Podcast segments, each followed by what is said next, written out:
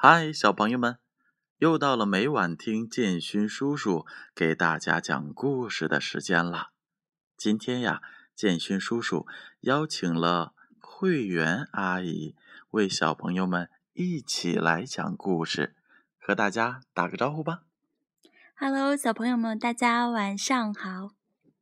好的，那接下来就听建勋叔叔和会员阿姨一起讲故事吧。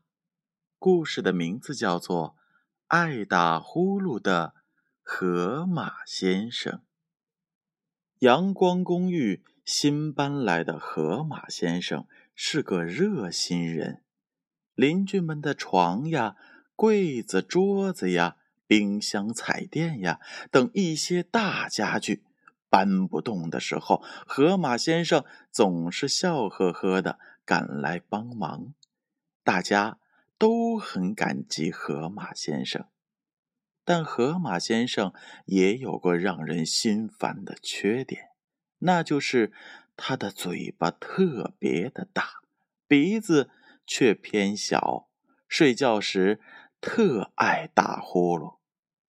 一到晚上，河马先生的呼噜声就轰隆轰隆轰隆个不停。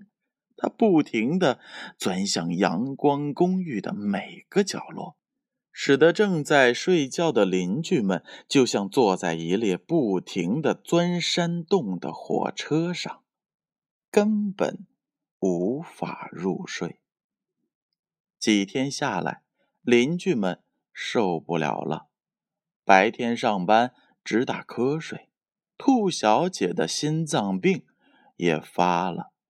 山羊公公的血压直往上蹦，小猴子烦躁的到处找人打架。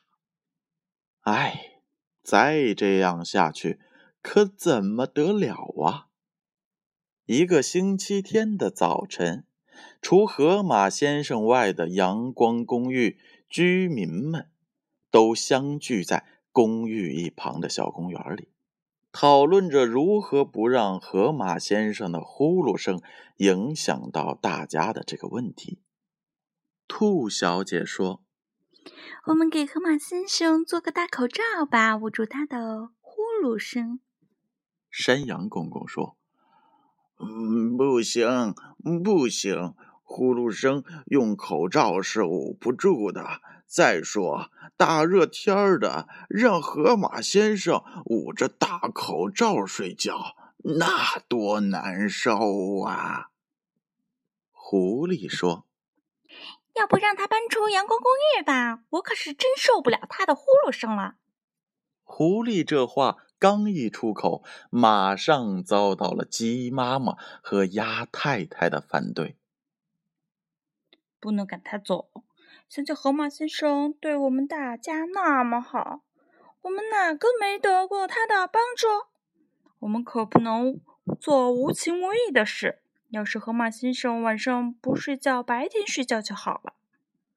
小猴子一听，猛拍一下脑袋，跳了起来：“嘿，我有办法了！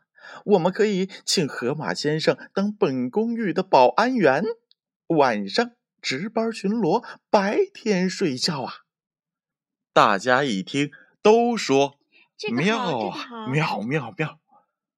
河马先生下岗后天天出去找工作，到现在还没找到呢。让他当保安员，既为他找到了工作，又对公寓里的居民们大有好处。他个头大。又热心，这真是个两全其美的好办法呀！此时，河马先生正背大包拎小包的走出门呢，一见许多邻居到来，忙说道：“呃，对不起，我刚才无意中听到了你们的谈话，才知道我的呼噜声太大了，影响了大家。嗯，我要走了。”我想回到河边的老房子住。再见，朋友们。呃，是这样的。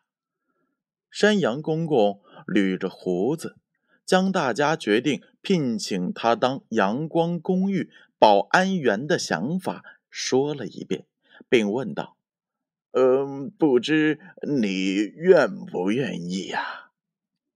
河马先生一听，立即扔下大包小包。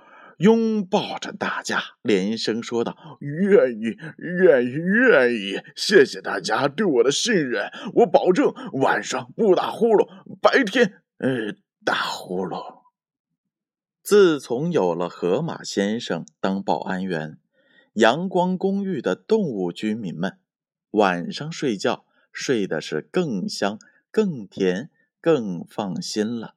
白天上班有精神，情绪开朗，那个个的工作效率是相当的高了。最近，阳光公寓还被评选为最佳安全、文明、和谐、卫生的公寓呢。好了，小朋友们，这就是河马先生的故事。那么，接下来建勋叔叔。